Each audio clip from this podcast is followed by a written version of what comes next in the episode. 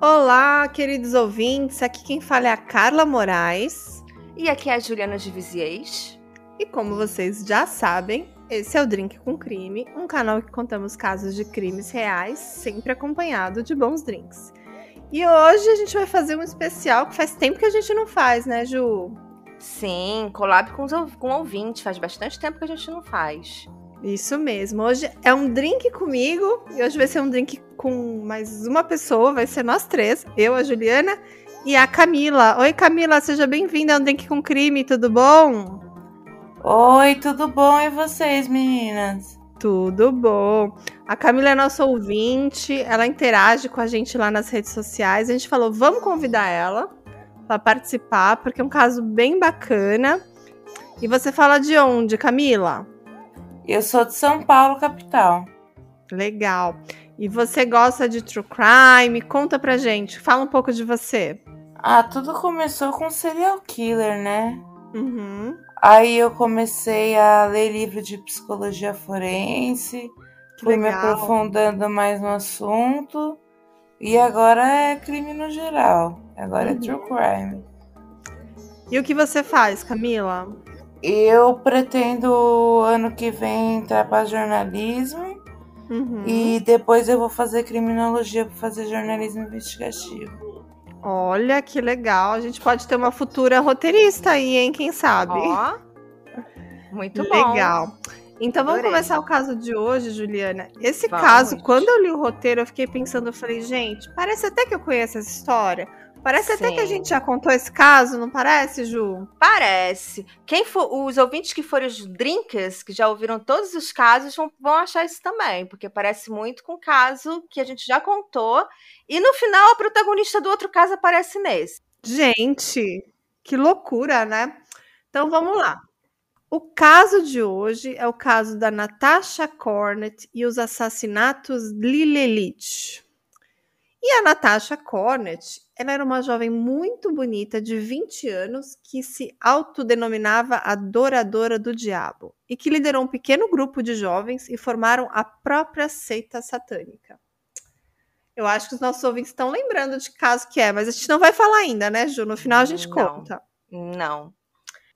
E as fontes do caso de hoje é o episódio The, The Women's Behind Bars, o Murderpedia e o podcast Something's Not Right. E a Natasha Wallen Cornett nasceu em 26 de janeiro de 1979 numa área rural empobrecida do Kentucky, nos Estados Unidos. E a Natasha, ela foi fruto de um caso extraconjugal da mãe dela, que se chamava Madonna Wallen, com um policial da cidade.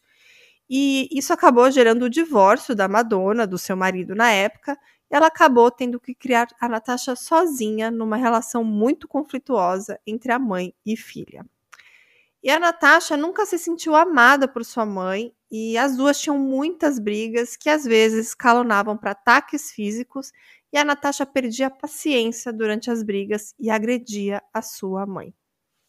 E a Madonna, né, a mãe da Natasha, ela também teve uma vida muito complicada. Ela sofreu abuso sexual quando ela tinha entre 4 a 5 anos, e o molestador era o pastor da igreja. E o primeiro marido dela, né, o marido anterior, que ela, que ela teve, teve o segundo, ela se divorciou, mas o primeiro marido ameaçou matá-la com um tiro de escopeta. E por conta disso, a Madonna ficou traumatizada e ela tentou suicídio mais de uma vez. Ela tentou suicídio tomando remédio, né? Ela tomava va- os seus próprios remédios e, e era dessa, e, a, e a primeira vez que ela tentou suicídio, a Natasha, filha dela, foi quem encontrou a mãe, né? E a, a partir disso, a Natasha começou a achar que a mãe não a amava e que a mãe queria abandoná-la. E na adolescência, a Natasha foi diagnosticada com transtorno bipolar e anorexia, e ela chegou a ser internada contra a vontade.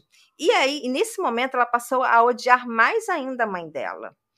Só que o seguro saúde delas, né, da família, pagava poucos dias de internação e logo a Natasha teve alta e voltou para casa e acabou não conseguindo tratar esses problemas que ela tinha. É, dá para ver que nessa família é bem desestruturada e já tem vários problemas aí de saúde mental, né? A própria mãe tentou suicídio algumas vezes, provavelmente ela tinha ali um, um- precisava de um tratamento e não teve. E a Natasha começou a desenvolver isso bem cedo, aparentemente, né? Sim, bem cedo. E elas também, assim, não vinham de uma classe social muito alta, então elas tinham dificuldades econômicas. O lugar que elas moravam também era muito rural e muito conservador. Então, para uma adolescente que gosta de coisas um pouco diferentes, pode ser difícil né, lidar com os colegas de escola. E por isso a Natasha ela teve uma infância e uma adolescência muito difícil. Certo. E na escola, ela não conseguia fazer muitos amigos e ficava sempre isolada. Ela era chamada de garota sem pai. Coisa horrível, né? E aos 14 anos, a Natasha foi presa por roubo de um talão de cheque e falsificação, e ela foi condenada a cumprir um ano em liberdade condicional. E no ano seguinte, ela foi presa novamente por tentar matar a própria mãe com uma faca. Mas a mãe dela retirou a queixa e ela não chegou a ser julgada ou condenada pela essa tentativa de, do homicídio da mãe, mas aconteceu. A gente vê aqui que a relação dela, entre elas era muito conflituosa mesmo, né, Ju? É, sim, era muito conflituosa. Na verdade, a, acho que a mãe já tinha muitos problemas que ela não tratava, né, de, também de ordem mental, e, consequentemente, a filha também não recebeu tratamento. Acho que isso com certeza influenciou no, no crime que a gente vai contar hoje, sabe? Acho que era uma pessoa que talvez, se tivesse recebido tratamento, poderia ter tido uma vida normal, assim. Eu acho. Pronto. E no dia que a Natasha completou 17 anos, é, no aniversário dela, ela resolveu comemorar seu aniversário. Sabe como, Carla? Ela, eu sei porque eu li o roteiro, claro. Eu não sei. O que, que você acha, Camila? Ela deu uma, ela deu uma de Britney Spears. É, Verdade. Ela, ela resolveu comemorar seu aniversário se casando com um amigo de longa data, chamado Steven Cornett. E por isso que ela, nesse momento, ela ganha o sobrenome que ela foi conhecida, né? Natasha Cornett. Você quer comentar alguma coisa, Camila? Não, por enquanto não. Ainda não há crime. não. Mas o casamento deles durou super pouco, apenas seis meses. E no final do casamento, a Natasha estava psicologicamente devastada. Em entrevistas posteriores, ela conta que problemas de saúde que ela tinha foram as causas da falência do seu relacionamento. Né? Era muito difícil para ela, que, que era bipolar, que tinha anorexia, conseguir ter um relacionamento saudável. Então, durou apenas seis meses. E o Stephen, né, o marido dela, também ficou devastado com o fim do casamento, tanto que ele saiu da cidade e a Natasha chegou a viajar para tentar encontrar o Stephen e acabou parando na cidade de Nova Orleans e ficou vivendo lá por cerca de um mês. E ela passou esse mês dormindo em casas abandonadas. Doideira. Passar um mês numa cidade que você não conhece ninguém, dormindo em casas abandonadas. E assim, o casamento dela não deu certo, porque provavelmente não tinha amor entre eles. Acho que ela meio que usou esse casamento como uma forma de sair de casa, escapar daquela realidade dela. Provável. E, e faz e faz bastante sentido isso que você falou, porque foi justamente na época que ela se casou que ela começou a revelar mais a personalidade gótica dela, sabe? Ela uhum. aderiu à cultura gótica, começou a vestir roupas pretas, ouvir música dark, e também começou a ter interesse pelo ocultismo e feitiçaria. E durante uhum. esse período né, do casamento, a Natasha também passou a abusar de drogas e álcool e a praticar automutilação. Ela costumava pichar AH Satã nos muros da cidade. Às vezes ela botava AH Satã is love, né? É a, a H Satã é amor. Explica para mim melhor isso, Ju. O que é esse AH Satã? Eu não entendi muito bem. Então, é o nome da, da seita que ela meio que depois cria, a H Satã. Hum, entendeu? Certo. Aí ela botava sempre assim, A e H maiúsculo, Satã. Hum. E botava love, né? Slove. Então, não necessariamente seria uma seita ruim, mas vamos discutir isso um pouquinho mais à frente.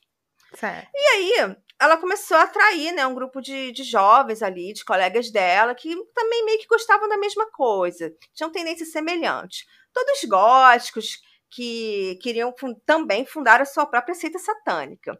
E a Natasha se tornou a líder do grupo. Isso era uma moda na época? Não, acho que foi um gosto que ela teve, né? Porque isso aconteceu em 1997, assim. Tudo bem que já tinha alguns casos de pânico satânico na época, mas eu acho que foi mais um gosto pessoal dele, sabe? E eu acho que também influencia, porque quando você está numa cidade muito conservadora, os jovens que, que não conseguem assim, se adequar acabam também gostando de coisas diferentes, acabam ficando mais juntos. Uhum. Acho que isso pode ter influenciado um pouco. É, eu, eu vejo assim que os Estados Unidos tem muita história de seita, né? É muito louco isso, né? Sim, verdade.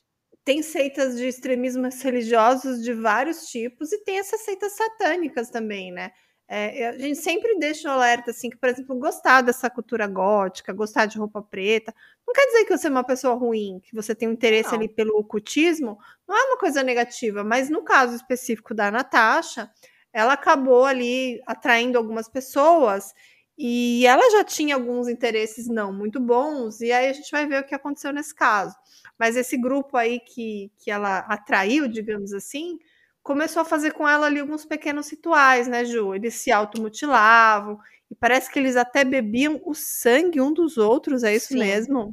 E isso, eles se cortavam, né? E aí coletavam o sangue dos cortes e bebiam entre eles, uma forma de compartilhar ali uma irmandade, né? Compartilhando o sangue. E uma loucura isso, né? Loucura, né? Sim, uma loucura. E aí, no dia 6 de abril de 1997, a Natasha estava com 18 anos de idade nessa época. Ela e mais cinco amigos da seita satânica resolveram pegar a estrada com o objetivo de chegar em Nova Orleans, na Louisiana, que é a cidade que ela já tinha ido procurar o, o, o ex-marido dela. E, e, esses, e, eles queriam começar uma nova vida lá em Nova Orleans, né? E esses amigos dela eram Edward Dean, de 19 anos, Joseph Lance Riesner, de 20 anos, Crystal Sturgill, de 18 anos, e Jason Blake, de 14 anos, e Karen Howell, de 17 anos. E para fazer essa viagem, eles começaram a roubar coisas das próprias casas, como dinheiro, armas e o carro da mãe do Joseph, que seria o carro, né, para fazer a viagem. Pra fuga. É. E eles resolveram sair do Kentucky porque consideravam um lugar muito chato, muito pobre e muito conservador. Então, eles queriam distância da, da família deles para poder consolidar a seita satânica. Né? Eles acreditavam que para a seita crescer e para eles conseguirem é, novas pessoas para a seita, eles precisavam ir para outro lugar. Só para dar um contexto do porquê da escolha de Nova Orleans, além do fato da Natasha já conhecer o lugar, essa cidade também tem várias histórias macabras, verdadeiras e fictícias. Existe a prática do voodoo, que ocorre lá até hoje, e tem também a história de bruxas e vampiros da autora Anne Rice, que, aliás, é uma das minhas autoras preferidas. Aliás, posso dizer, é a minha autora favorita. E essa é a autora do Entrevista com o Vampiro, que fez um enorme sucesso em 1994, com o filme do mesmo nome com Brad Pitt e o Tom Cruise e o Antônio Bandeiras. E lembramos que a gente está em 1997, então Entrevista com o Vampiro foi lançado só três anos antes e o filme fez muito sucesso e, e levou essa áurea de Nova Orleans, né? Para levou essa cultura um pouquinho macabra de Nova Orleans e muita gente que gostar, que gosta desse tema, começou a querer ir visitar Nova Orleans. Eu mesmo queria muito conhecer Nova Orleans, porque eu adoro esses temas meio macabrinhos, sabe? E aí voltando, né, na história, na noite anterior à viagem, eles alugaram um quarto de um hotel barato para fazer uma festa regada a drogas e álcool, mas a festa saiu do controle e eles danificaram demais o quarto e tiveram que sair escondidos do hotel para não pagar o prejuízo. Então, quer dizer, eles saíram, voa... eles saíram escondidos do hotel e da cidade, né? Uhum. E eles então começaram a viagem. Enquanto passavam na cidade de Greenville, no Tennessee, eles conheceram a família Lilelite numa parada de descanso da estrada. E a família Lilelite era composta pelo norueguês Vidar Lilelite, de 34 anos, sua esposa, que era hondurenha americana, chamada Delfina, de 20, 28 anos, e os dois filhos do casal, a Tabita, 6 anos, e o Peter, de 2 anos. O Vidar se mudou para os Estados Unidos em 1985, foi onde ele conheceu a Delfina, e eles se casaram em 1989. Os dois já eram testemunhos de Jeová antes de se conhecerem, e juntos eles se dedicavam a pregar sua fé para outros, para outros no intuito de converter mais fiéis. Ju, eu já tô imaginando, eu já tô imaginando a cena. A família lá viajando de carro e de repente vê um grupo de góticos, assim, os caras Sim. estranhos. Tipo assim, eu vou lá pregar a palavra, vou converter Vamos. esse povo. Foi mais ou menos isso que aconteceu? Exatamente. Eles viram lá na parada de descanso, viram aquele grupo de góticos, todos pretos. Provavelmente eles já deviam ter corte, né? Cicatrizando. Aí ele, não, vamos lá, a gente tem que evangelizar essas e aí, Ju, continua então esse encontro aí desses góticos malucos aí com essa família.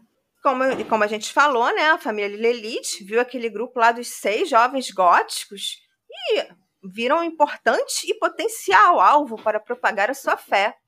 E a Natasha e seus amigos também se interessaram pelo Lilith, pelos Lilith, mas por um motivo nada legal, um motivo criminoso. Eles queriam roubar a van da família para continuar a viagem, já que eles viajavam num carro assim muito precário, sabe? Que talvez não chegasse até o final da viagem. Então eles achavam que eles precisavam de outro carro para poder continuar. E os Lila Elite tinham uma van, então uma van é perfeita para uhum. levar seis pessoas, né?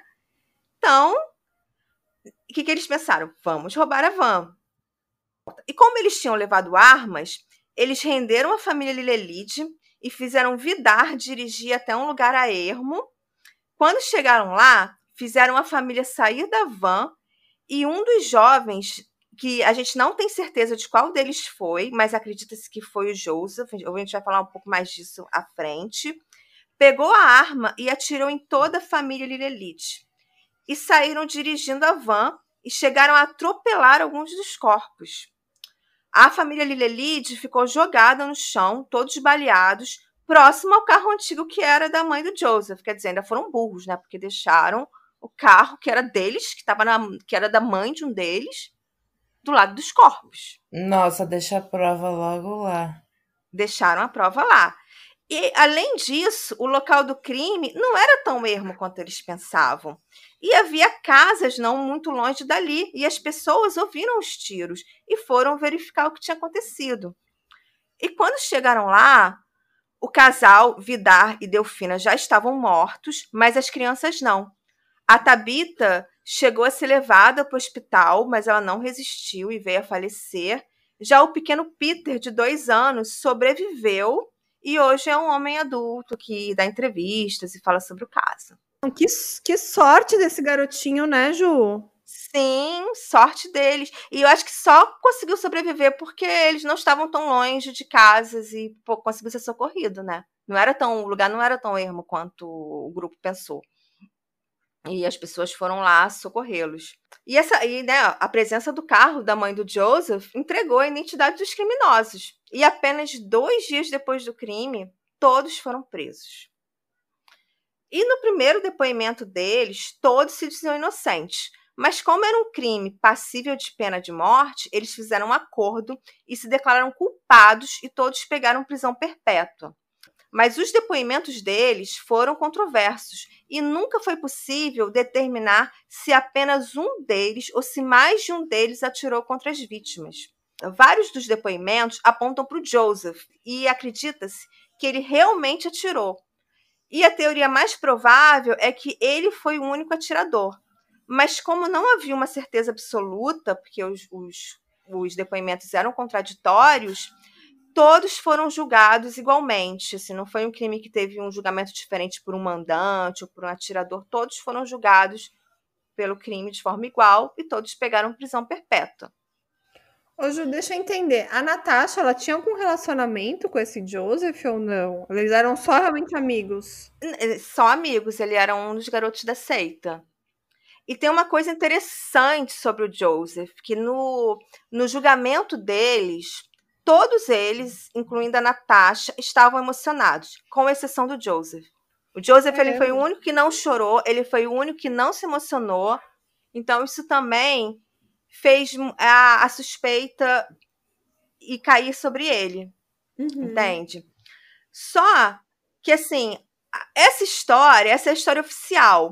Mas quando aconteceu isso, é, a história que viralizou na mídia era um pouco diferente. Porque o que viralizou na mídia é que os assassinatos eram parte de um ritual satânico liderado pela Natasha Cornett. A Natasha foi chamada de versão feminina de Charles Manson. E a fama do caso acabou recaindo toda sobre ela. Então, por isso que ela leva o título desse nome, entendeu? Porque toda era em cima dela, todas as manchetes eram em cima dela. E a Natasha, ela é uma mulher bonita. Isso também chamava muita atenção. Imagina uma moça jovem, bonita, é, ser acusada de liderar um, uma seita satânica que matou uma família inteira. Ô, Ju, para os nossos ouvintes terem uma noção, eu vou descrever um pouco a Natasha, tá? Vi umas fotos Tá. dela aqui. Tem inclusive uma foto dela que é muito famosa, né? Que ela tá assim com um coque pra cima, toda maquiada, com tipo uma gargantilha, né? Ela realmente ela era muito bonita. Ela tava super arrumada aqui nessa foto. E, e depois, acho que no julgamento, ela mudou um pouco essa aparência dela, né? Ela ficou um É. pouco mais desleixada, começou a usar um óculos. Mas talvez isso tenha sido até uma, uma própria Estratégia. é, uma própria estratégia na defesa, né? Bem comum nesses casos, né, Ju? Bem comum, com certeza. Uhum. É tipo a Richthofen, né? A Susana Richthofen, quando colocou aquela a blusa do Mickey, fez carinha de, de criança no Fantástico, é mais ou menos essa onda. Exatamente. E na época, lança, um livro foi lançado sobre a vida da Natasha e o nome do livro era Satan's Daughter, The True Story of Natasha Cornett, quer dizer, é, a filha de Satã, o nome do livro, né? Então imagina o sensacionalismo que não tinha sobre isso. E aí, a discussão que tem sobre esse caso, eu queria pe- perguntar a opinião de vocês, é porque muita gente acha que esse caso foi um pouco de pânico satânico, que os assassinatos não necessariamente tiveram nada a ver com o fato de ser uma seita satânica, mas a, a ver talvez com jovens que tenham apenas querido fugir lá da cidade, que estavam entediados e que Eu acho que foi só um crime de. Como fala? Tipo, para aproveitar o momento. de oportunidade. Porque eles precisavam de um carro novo, aí para um carro novo. Crime de oportunidade. Isso. Exatamente, Camila. Quando eu vejo essa história toda, é exatamente o que eu penso. Isso parece um crime de oportunidade. Mas não foi assim que, a- que esse caso viralizou, entende? Porque Uhum. pra mídia, ela era a versão feminina do Charles Manson.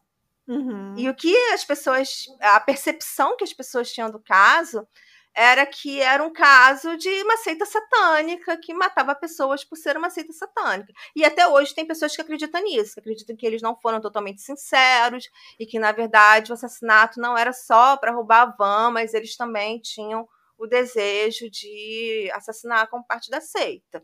A verdade Uhum. nunca saberemos. Inclusive, a Natasha ela diz que, que não teve a ver com a seita satânica. Né? Em Uhum. entrevistas que ela dá, ela diz que não teve a ver.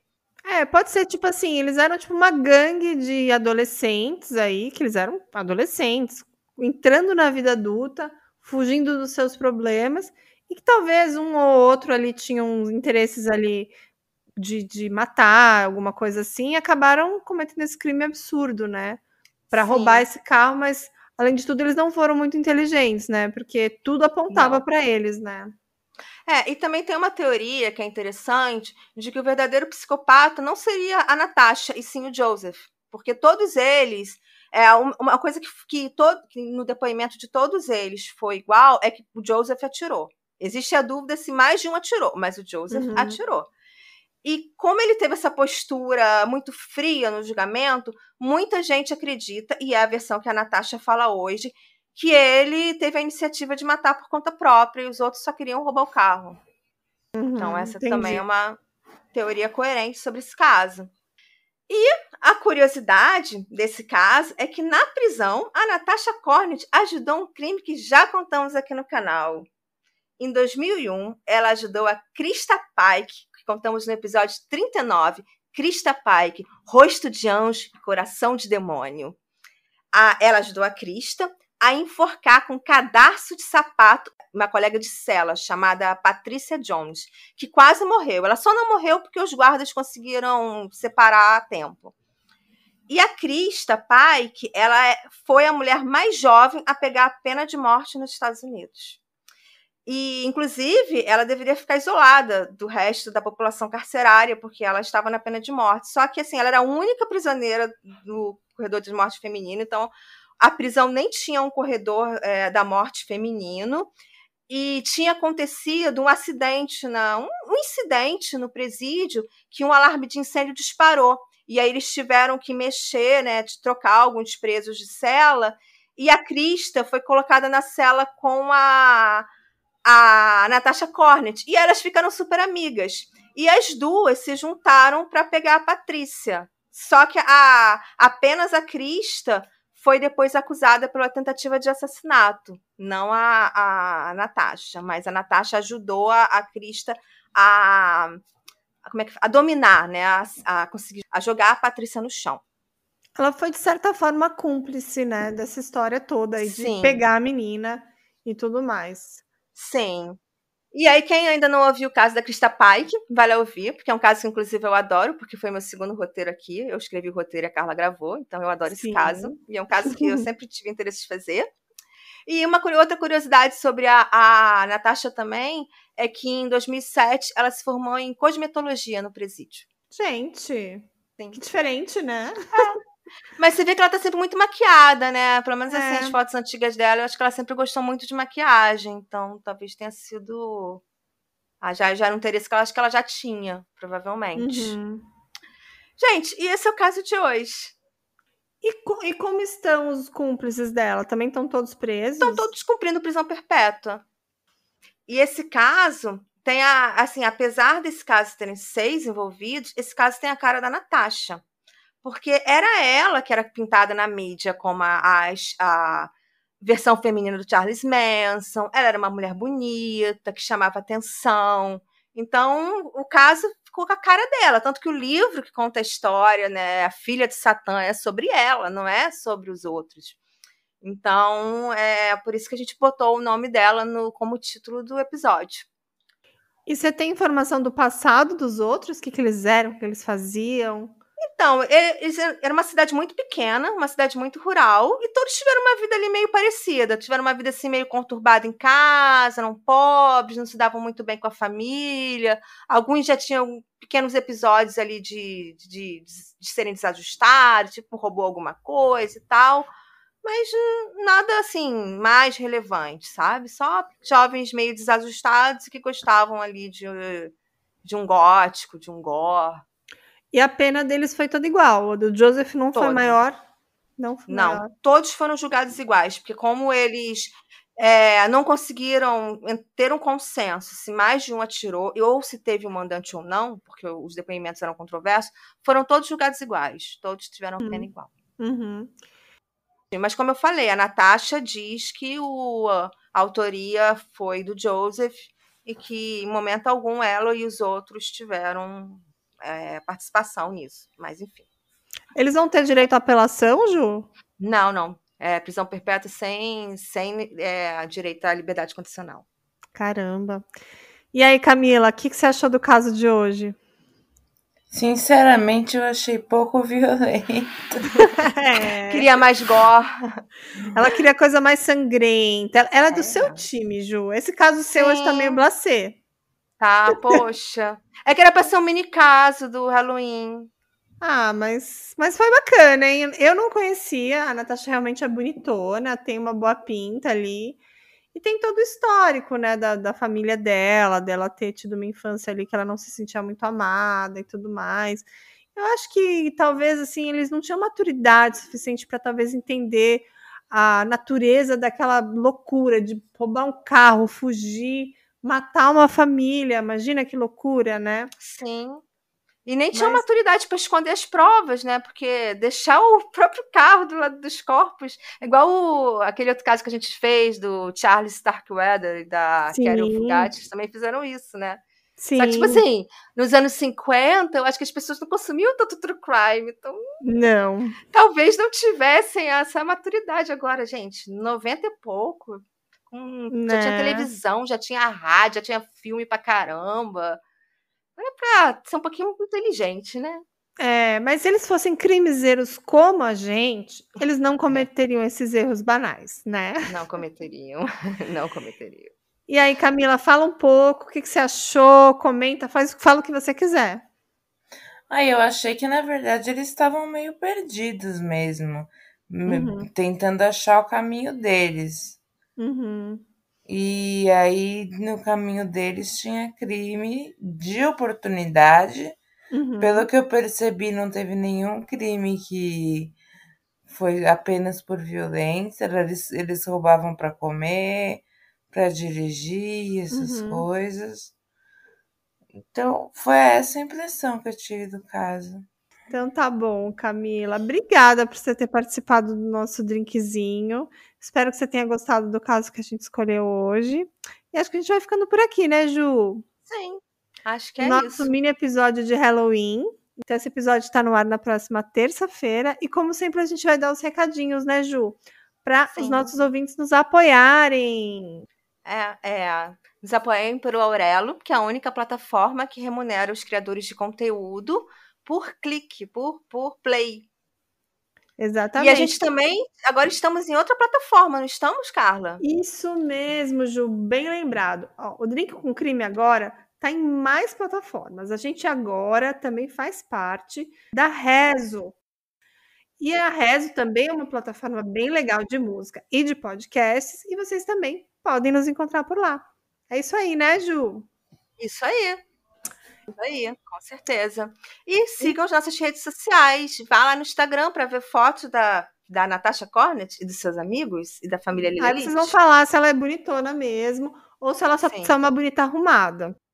Agora, outra coisa que eu acho que a gente não comentou é que ela é bem parecida com a Krista Pike, né? Assim, tanto até a história um Ah. pouco parecida, tem Eu a acho que questão da, da fisicamente pequena não. Não, não, fisicamente não. A questão assim, que eu acho que as duas eram jovens e bonitas. Assim, a Krista Pike também não é feia, ela é uma menina bonita também. Não, as duas realmente são bonitas. Mas eu acho que, acho que o que era legal da, da Natasha, ela tem uma sobrancelha arqueada, assim, e ela usava muita Sim. maquiada, maquiagem, desculpa. E a Natasha parecia assim, aquela femme fatale, né? Tipo, com É. batom vermelho. Então, acho que isso que chamou tanta atenção do caso da, da Natasha. Eu acho que ela Uhum. talvez seja um pouco oposto da Krista, que a Krista era aquela menininha, com cabelos cacheados, volumosos. E a Natasha é aquela menina assim com cabelo liso, femme fatale, toda maquiada, cabelo com coque, assim, toda sensual. Então, assim, meio que os, talvez os opostos. Mas as duas fundaram sua própria seita satânica com poucas pessoas. Só que a da Verdade. Natasha tinham seis pessoas e a da Krista tinha três. A gente podia fundar nossa seita satânica. Vamos entrar, vamos fazer topo. uma, Camila. Vamos agora. Aí quando Então, chegaram os testemunhos de Jeová na casa da Carla, ela, vocês querem conhecer a minha seita satânica? Posso dar a Isso. palavra? Então, na minha seita satânica vai ter muitos drinks. A gente vai adorar drinks. e a gente vai ficar falando de crimes. Que tal? Isso. Acho Amei. ótimo. Amei. Amei. Amei, já tô dentro. Então é isso, gente. A gente vai ficando por aqui. A gente se vê no próximo episódio. Toda terça-feira tem episódio novo. Então, um grande abraço. Tchau, tchau. Tchau. Tchau. Tchau. Pronto. Fechou.